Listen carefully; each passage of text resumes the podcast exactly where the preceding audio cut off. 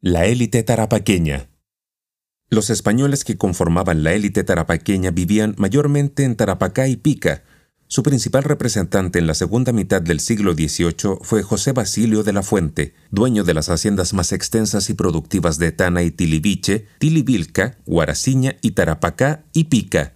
En conjunto, sus tierras producían naranjas, chirimoyas, guayabas, peras, membrillos, alfalfa, cereales y uvas, estos últimos productos eran procesados en molinos y lagares, también de su propiedad.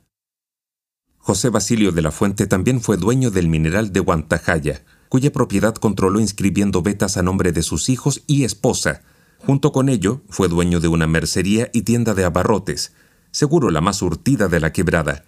Como empresario y prestamista, De la Fuente formó parte de una red comercial con conexiones en Potosí, Lima y Arequipa, a través de la cual circuló no solo dinero, sino también influencias, favores y rencores.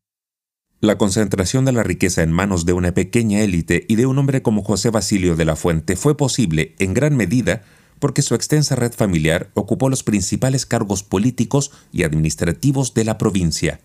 Él mismo fue durante un tiempo teniente y justicia mayor de Tarapacá. Eso significaba que cualquier juicio, proceso o pleito era zanjado por su autoridad. En Tarapacá la élite fue dominada principalmente por hombres, que tomaban las decisiones políticas, económicas y familiares.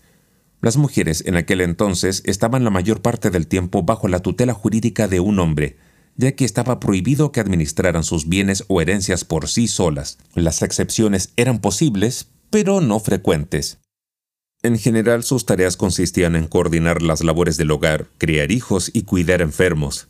El divorcio estaba permitido, pero solo bajo ciertas condiciones. Las leyes autorizaban al marido a castigar a su esposa si lo consideraba necesario y la violencia doméstica era tolerada.